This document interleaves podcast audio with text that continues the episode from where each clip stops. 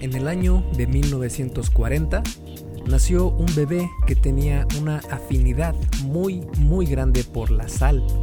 Los padres del bebé decían que su hijo rechazaba prácticamente todo lo que le daban a excepción de la leche materna.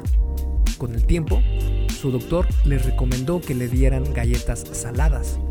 También las tiró.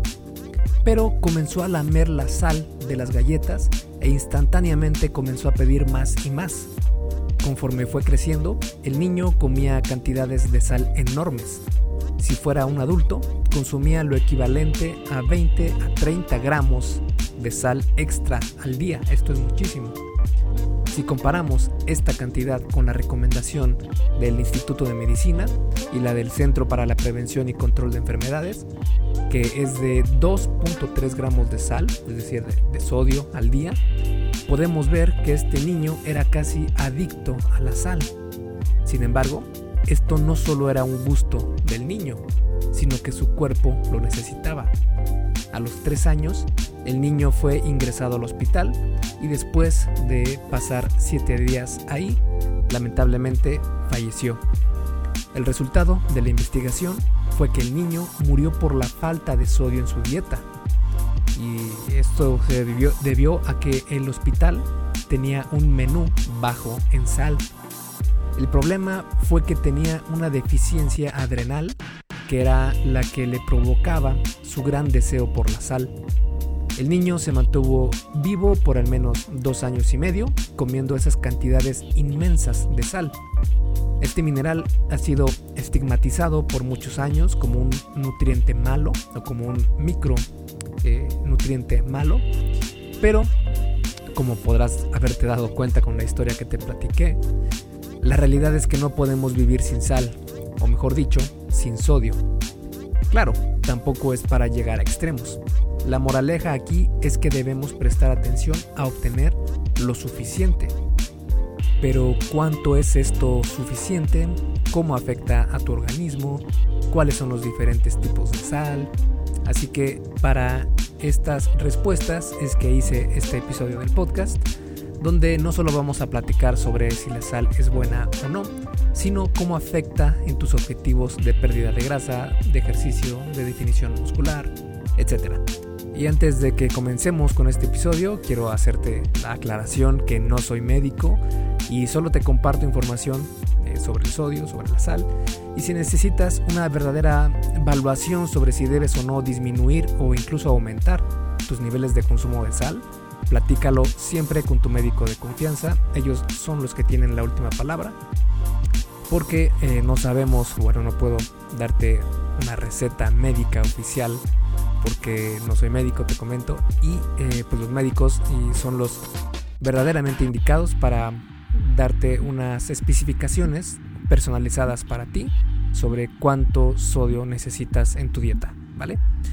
Bueno, recuerda que este episodio del podcast es traído a ti por Fase 1 Origen, mi videocurso sobre salud y fitness para aquellas personas que están comenzando en el fitness, que están dando sus primeros pasos en esto de tener mejores hábitos saludables, que están comenzando a hacer ejercicio y que todavía no quieren ir al gimnasio. Así es, este es un eh, curso pensado para aquellas personas que todavía no se animan a ir a un gimnasio y quieren empezar a hacer ejercicio desde casa.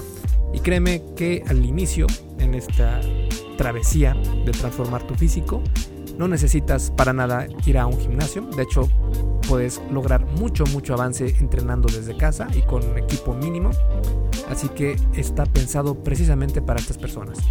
Si quieres conocer más sobre lo que incluye, puedes ir a esculpetucuerpo.com diagonal fase 1, todo junto, sin espacio, y el número 1 con número, no con letra, fase 1.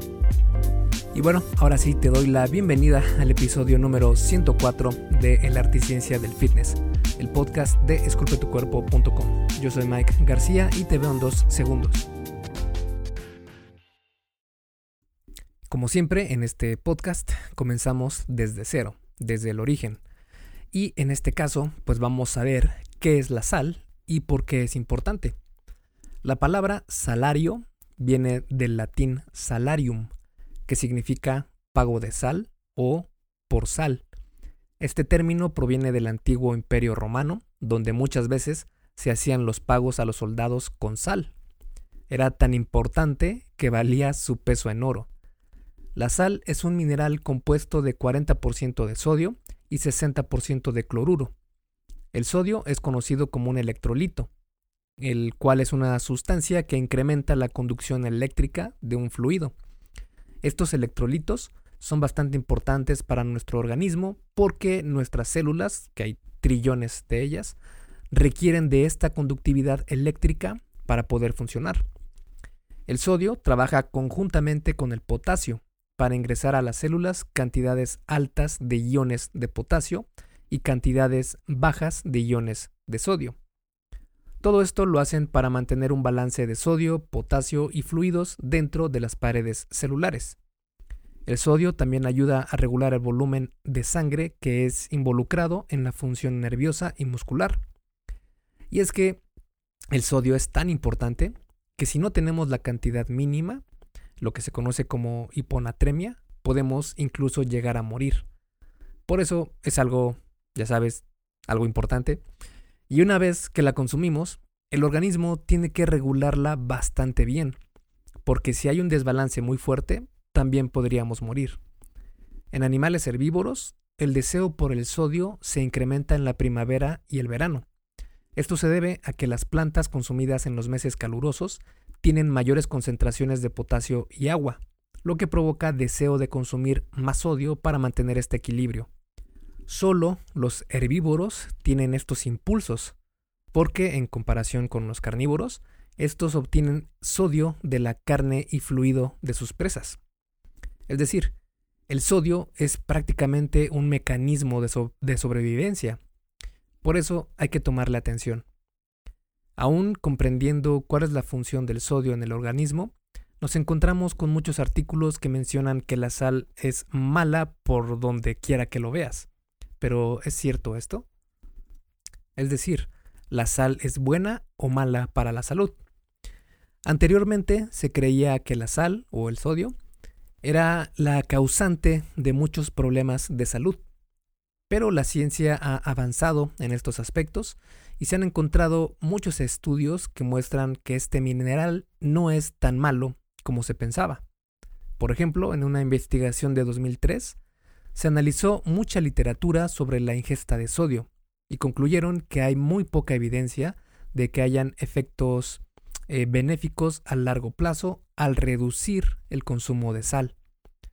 Ocho años después, un metaanálisis, que es un estudio de estudios, con más de 6.000 participantes, encontró que no hay evidencia que muestre que disminuir el consumo de sal sea una manera efectiva de reducir el riesgo de ataque al corazón o de muerte en personas con presión arterial alta o normal. De hecho, en el 2015 se encontró que un consumo menor de sodio puede estar asociado a mayor riesgo de muerte por enfermedad del corazón. Pero como a muchas otras preguntas sobre fitness, la mejor respuesta siempre es depende. La realidad es que tal vez no haya una respuesta general para toda la población, sino que hay personas más sensibles genéticamente a los efectos de la sal. Por ejemplo, sabemos que consumir muy poco sodio sí que está asociado a sufrir algunas enfermedades como niveles más altos de LDL, que es el colesterol malo, y triglicéridos, enfermedades del corazón, mayor resistencia a la insulina, diabetes tipo 2, y también sabemos que demasiado sodio tiene efectos negativos en la salud. Incluso hay estudios que relacionan una dieta muy alta en sal con el cáncer de estómago. Aunque el culpable de estos problemas, por lo general, no solo es el sodio o la sal, sino la relación que tiene con otro mineral, el potasio. Al hablar de sodio, necesariamente tenemos que hablar también del potasio. Cada Batman tiene su Robin, cada Joey tiene su Chandler y cada sodio debería tener su potasio. Esto se debe a que la proporción entre la ingesta de sodio y potasio es lo que verdaderamente importa. Por ejemplo, los investigadores del Centro de Control de Enfermedades y la Universidad de Harvard encontraron que las personas con una proporción más alta de sodio que de potasio eran el doble de propensas a morir de ataques al corazón y tenían 50% más riesgo de muerte por cualquier causa comparado con las personas con una proporción más equitativa de estos minerales. Por eso el Instituto de Medicina recomienda un consumo de 4.7 gramos de potasio al día. Pero con las dietas occidentales modernas no obtenemos mucho de este mineral. Es algo lógico, ya que en estos días casi no se consumen frutas y verduras, que son alimentos con alto contenido en potasio, sino que nuestras dietas han ido involucionando a alimentos ultraprocesados sin mucho aporte nutrimental. Claro que no necesitas tampoco comer todo el tiempo sano, ni comprar solo productos orgánicos, ni cazar tus propios animales para comer carne, libre de hormonas y todo esto, sino que basta con mejorar tus hábitos un paso a la vez, añadiendo más alimentos saludables en lugar de quitar todo lo malo de un golpe. Esto va a ayudarte a mantener los niveles de sodio y potasio en una buena proporción. Y para eso necesitamos saber cuánto se consideran buenos niveles de sodio. O dicho de otro modo, cuánta sal necesitamos. De cierta forma, la sal ha sufrido lo mismo que la grasa saturada. Digo esto porque hace mucho tiempo la grasa saturada y la sal también estaban condenadas a ser las malas del cuento. Sin embargo, hemos aprendido muchas cosas sobre ellas y probablemente no son tan malas como pensábamos. Pero esto no quiere decir que sean benignas. Es decir, aun cuando la grasa saturada no tenga tantos efectos negativos en la salud, las instituciones de cardiología siguen manteniendo que hay una relación entre un consumo alto de estas grasas con el riesgo de enfermedades de corazón. Por eso, una buena manera de evitar los problemas con la grasa saturada es que solo un 10% de tus calorías diarias totales provengan de estas grasas saturadas tan ricas. Algo parecido pasa con el sodio, y además el problema es que es un mineral difícil de controlar. La sal le da más sabor a los alimentos, lo que hace muy fácil aumentar nuestro consumo de ella. El otro problema es que es muy difícil controlar a la perfección cuánta consumes porque se encuentra prácticamente en todo lo que comemos. La verdadera pregunta que deberíamos hacernos es si sería necesario disminuir tanto la sal que consumimos. Y un metaanálisis nos da un panorama más alentador. La investigación fue llevada por el American Journal of Hypertension y concluyeron que después de todas las variables observadas entre los participantes, una ingesta de sodio entre 2.6 y 4.9 gramos de sal al día es un rango completamente saludable.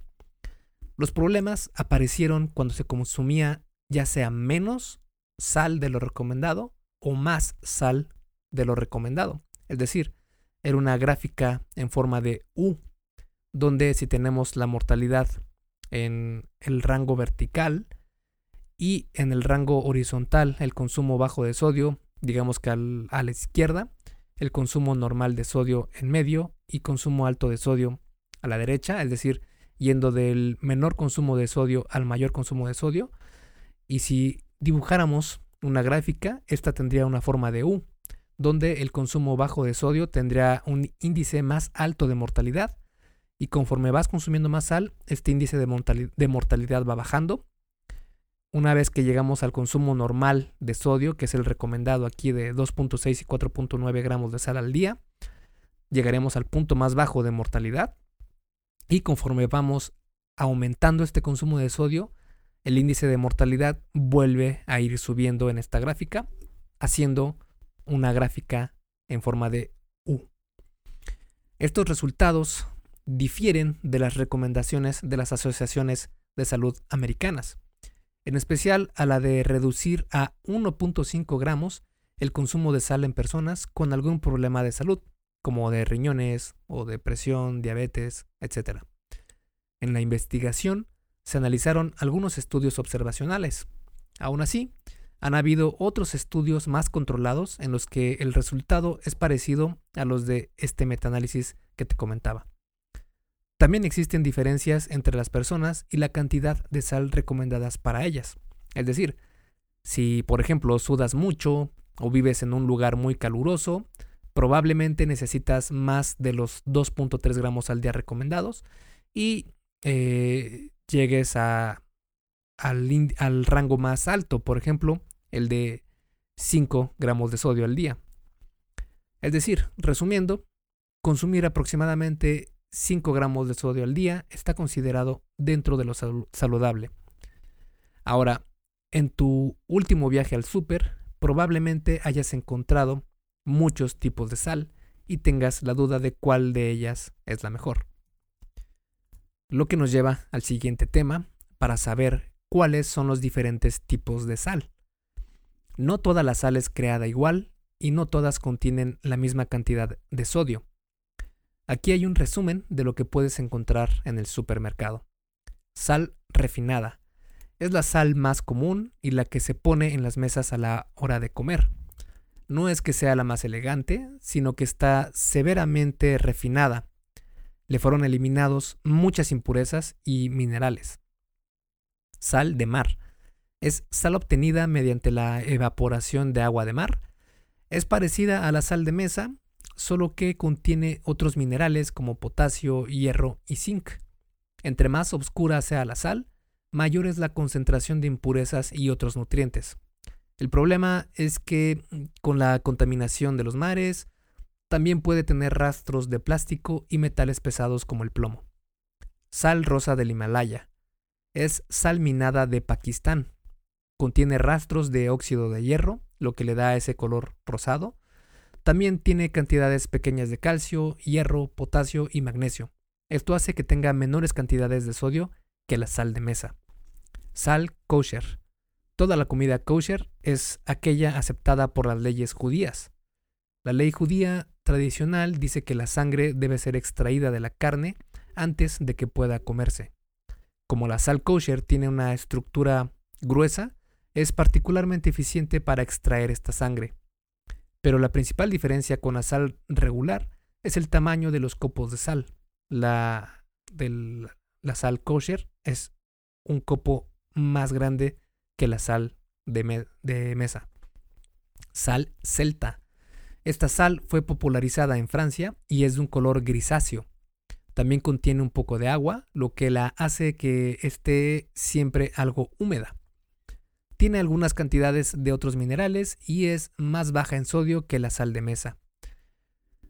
De todas estas, la sal celta es la que tiene menos sodio y mayor cantidad de calcio y magnesio. Claro está que contiene estos minerales extra en cantidades muy pequeñas, por lo que no necesitas elegir una sal sobre otra por el contenido de otros minerales. Al final de cuentas, cualquier tipo de sal sigue siendo sal, y su propósito principal es darle sabor a la comida. Así que no tienes por qué preocuparte mucho por elegir la mejor sal, simplemente escoge la que más te guste y modera tu consumo. De no ser así, puede traer algunos problemas a la salud. Ahora vamos a ver cómo afecta precisamente la sal a tu cuerpo. Y vamos a comenzar con la sal y la presión arterial ya que se ha encontrado que el efecto de la sal en la presión arterial es proporcional al nivel base del individuo. Es decir, personas con una presión arterial alta tendrán una disminución mayor en su presión si consumen menos sal, comparado con otra persona con una presión arterial más baja. El, otro tema es que reducir la presión arterial no necesariamente resulta en menores índices de mortalidad. Esto se ha demostrado con bloqueadores beta que reducen la presión arterial, pero no la mortalidad. Además, hay estudios que muestran que otras variables que afectan la salud cardiovascular, como hormonas y lípidos, pueden empeorar cuando las personas reducen drásticamente su consumo de sodio, haciendo que el probable beneficio de reducir la sal provoque más problemas de los que soluciona. O como se conoce por aquí, que salga más caro el caldo que las albóndigas. Si nos vamos al otro extremo, aumentando el consumo de sodio, encontramos que consumir 7 o más gramos al día puede aumentar el riesgo de enfermedades del corazón. Estos resultados van de la mano a las recomendaciones anteriores de no rebasar los 5 gramos al día. Y como muchas otras enfermedades, la mejor cura es la prevención. Para eso, el hacer ejercicio regularmente, estar delgado y consumir alcohol en lo mínimo o nada son los mejores remedios. El sodio no solo afecta a los adultos, sino que puede también influir en niños, mujeres embarazadas y sus bebés. De hecho, las mujeres embarazadas es frecuente que desarrollen una extraña necesidad de sal, y es importante que las mujeres embarazadas pongan atención a este antojo. Se ha encontrado en estudios que las mujeres embarazadas que llevaban una dieta baja en sal, comparado con quienes llevaban una dieta alta en este mineral, provocó problemas como abortos, nacimientos prematuros, mortinato, edema, preeclampsia, entre otros. El sodio no solo tiene efectos en la madre, sino también en el bebé y en los niños. La sal es particularmente importante para el feto y los bebés porque es necesario para su crecimiento óptimo. Un estudio del British Medical Journal concluyó que un consumo insuficiente de sodio puede afectar el desarrollo neuronal en la segunda década de vida. Como vemos, el sodio es sumamente importante para mantener una buena salud. Pero, ¿cómo afecta a nuestros objetivos en el fitness? Hey, rápidamente, antes de seguir con el episodio, ¿me harías un favor? Si te está gustando lo que estás escuchando en este podcast, ¿puedes compartirlo en tus redes sociales? Basta con que tomes una captura de pantalla o te tomes una foto y compartas la publicación en Facebook, Instagram o en cualquier otra red social mencionando el podcast El arte y ciencia del fitness. Porque simplemente con que hagas esto, que realmente no te lleva más de un minuto, me ayudas un montón a que Esculpe tu cuerpo crezca y podamos cambiarle la vida a muchas más personas. Y si haces esto, no olvides etiquetarme en la publicación para que pueda agradecerte personalmente. En Facebook estoy como blog Esculpe tu cuerpo y en Instagram como Esculpe tu cuerpo. Vale, sigamos entonces donde nos quedamos en el episodio y es que estoy prácticamente seguro de que alguna vez has escuchado que la sal engorda. Esto es parcialmente cierto. Perder grasa corporal se reduce a una cosa, el balance energético. Es decir, cuánta energía ingresa a tu cuerpo y cuánta de esta se utiliza para tus actividades diarias. Punto. No hay más. Sin embargo, muchas personas confunden la pérdida de grasa con la pérdida de peso corporal. Son dos cosas diferentes. Por ejemplo, piensan que sudar es lo mismo que perder grasa corporal. Pero estos dos procesos totalmente diferentes eh, del cuerpo humano, pues no están relacionados. Cuando sudas, pierdes líquidos. Pero cuando gastas más energía de la que consumes, entonces tu cuerpo va a sus almacenes de energía resguardados para este tipo de situaciones, es decir, a tu grasa corporal. Pasa algo parecido con el sodio y el peso corporal. Cuando comemos mucha sal, el sodio de esta provoca que acumulemos más líquido en nuestras células, lo que hace que sientas esa hinchazón después de comer, y haciendo que la báscula te muestre que pesas mucho más de lo que te mostraba anteriormente. Este incremento del peso es debido al agua que estás reteniendo dentro de tus células. Por eso, al reducir el sodio en tu dieta, la retención de líquidos disminuye. El potasio, siendo el compadre del sodio, es el que se encarga de llevar el líquido fuera de las células. Como ves, funcionan juntos. Uno lleva líquido a las células, el sodio, y el otro, el potasio, las lleva fuera de las células.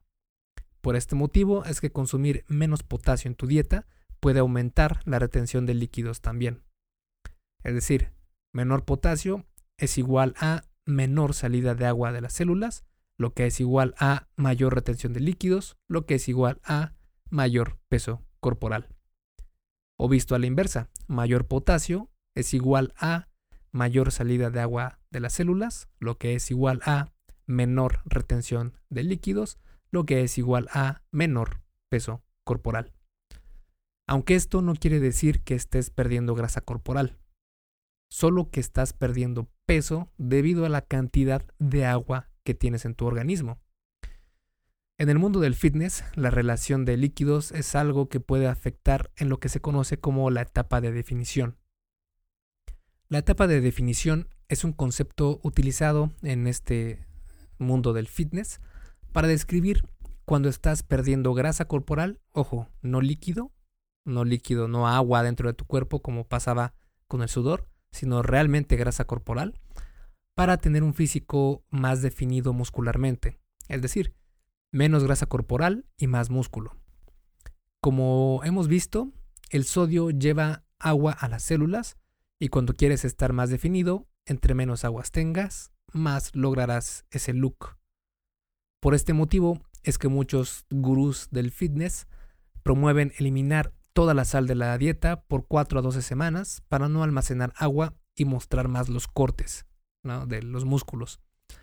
Aunque lograr esto es más difícil de lo que se piensa porque el cuerpo humano lucha por mantener el equilibrio de sodio-potasio. Además de que no es saludable, porque crea más problemas de los que soluciona. Por ejemplo, cuando disminuyes tu consumo de sodio drásticamente, los niveles de grelina, que es la hormona que te provoca hambre, suben. Tu metabolismo disminuye y el almacenamiento de grasa corporal aumenta provocando que la etapa de definición sea mucho más difícil. La grelina aumenta cuando no has comido, precisamente para inducirte el hambre. Cuando comes, sus niveles regresan a la normalidad. Cuando se limita mucho el sodio en la dieta, comer no disminuye los niveles de grelina, como normalmente sucedería. Incluso la deshidratación, a causa de un desbalance sodio-potasio, puede hacer que pierdas músculo y obstaculizar la pérdida de grasa corporal.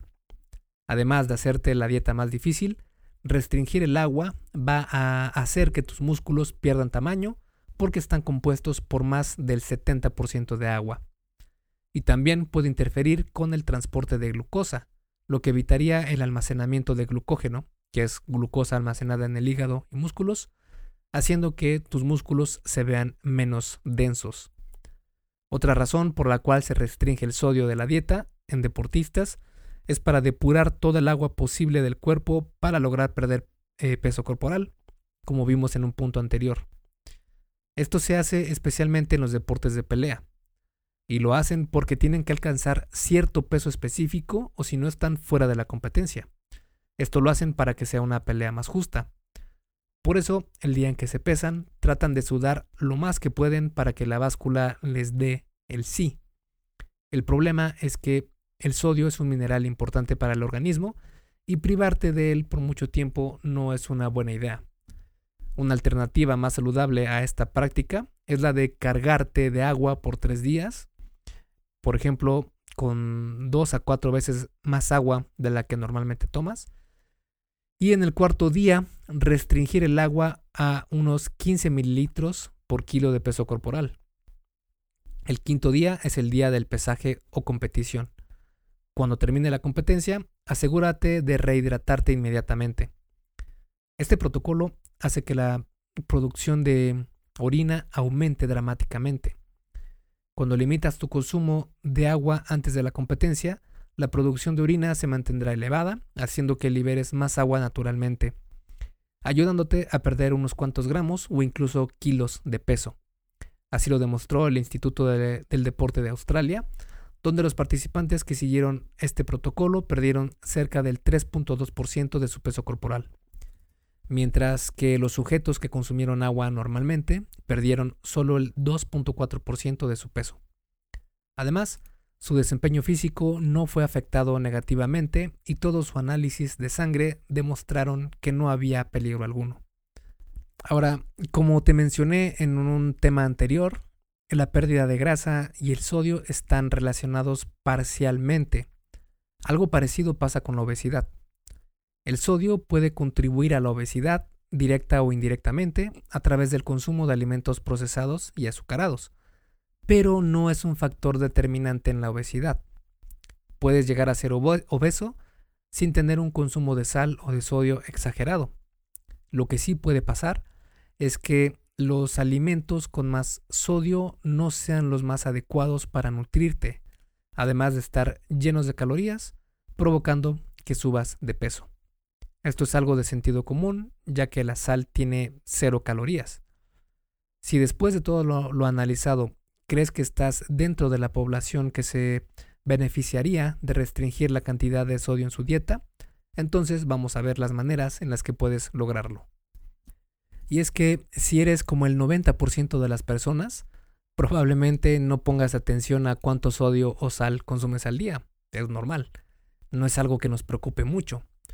Pero como vimos a lo largo de este episodio, es una buena idea ponerle algo más de atención. Y es que, como te comentaba antes, librarse de la sal es algo difícil, porque incluso una cucharadita de sal contiene 2.3 gramos de sodio. Sí, escuchaste bien. Una sola cucharadita de sal contiene lo recomendado por las instituciones de salud al día, que es eh, el rango bajo de 2.3 gramos de sodio.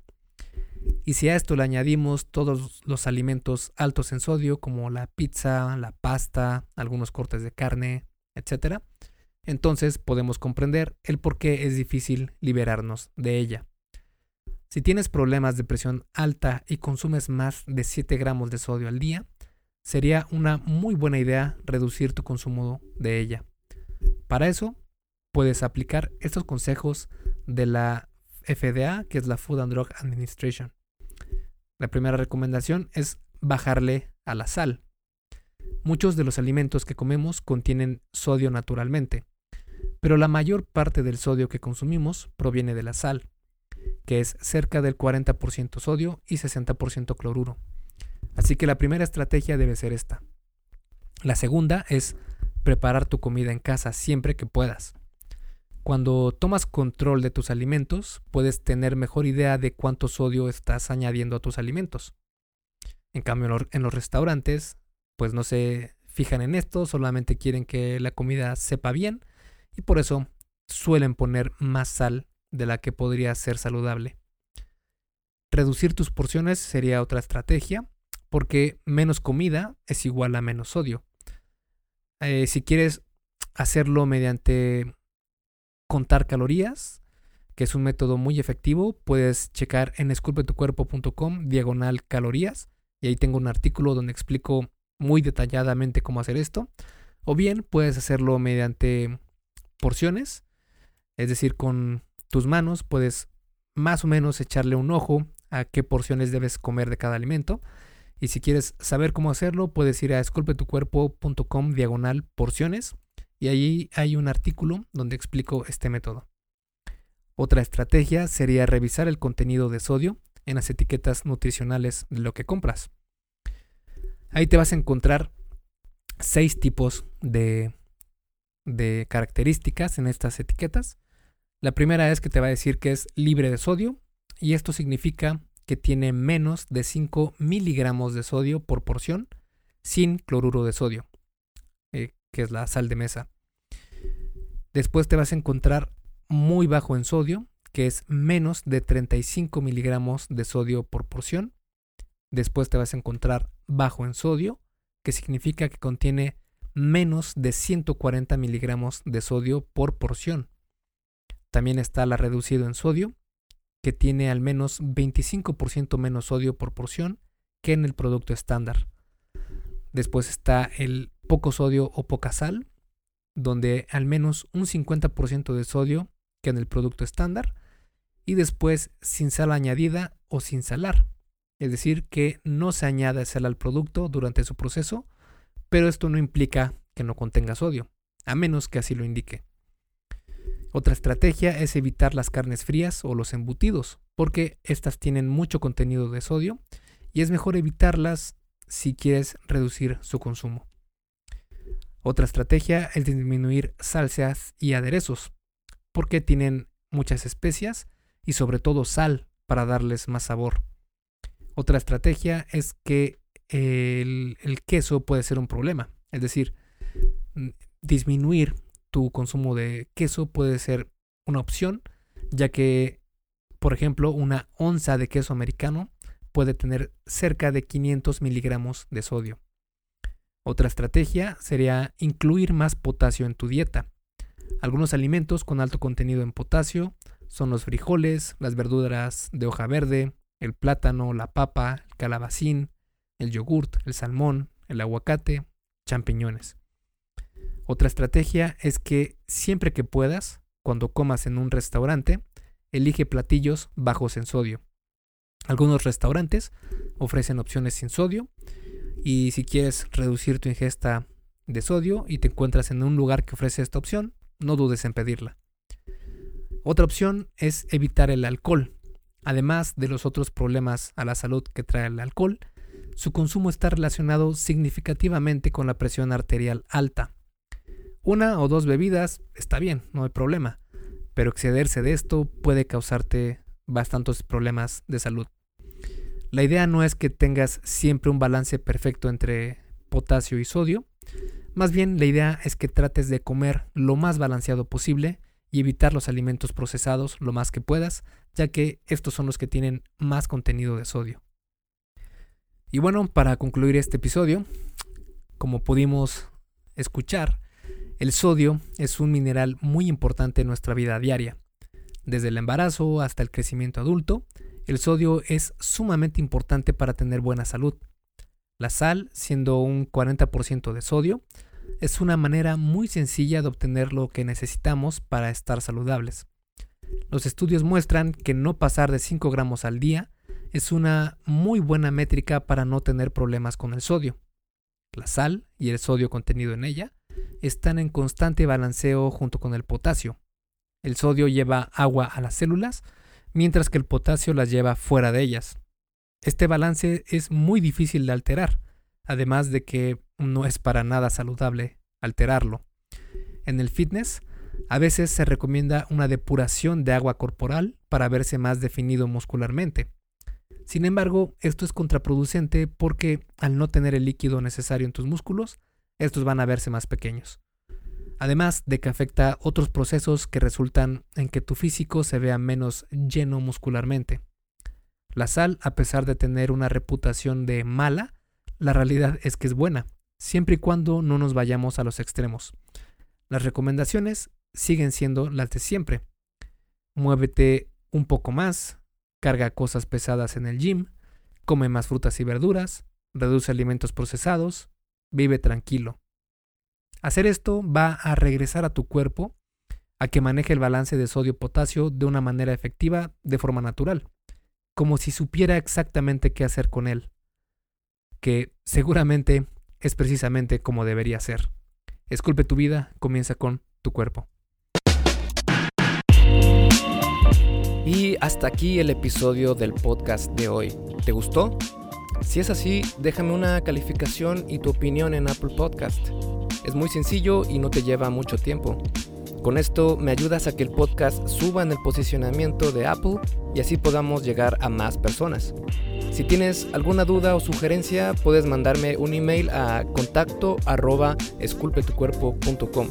Veo absolutamente todo lo que me llega al mail y respondo personalmente a todos.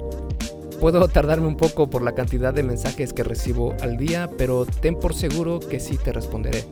Gracias por escuchar el podcast del arte y ciencia del fitness y espero haberte ayudado a aclarar algunas de tus dudas. Y antes de irnos, si te gustó el episodio, entonces probablemente también te guste el checklist que hice para saber si estás haciendo lo correcto para ver resultados en el gym. Si no estás viendo los resultados que quieres, se puede deber a varios factores. Este checklist funciona como una guía para que veas dónde puedes mejorar y poder seguir progresando. Es completamente gratis y puedes bajarlo en esculpetucuerpo.com diagonal lista. Me despido y nos vemos en el siguiente podcast.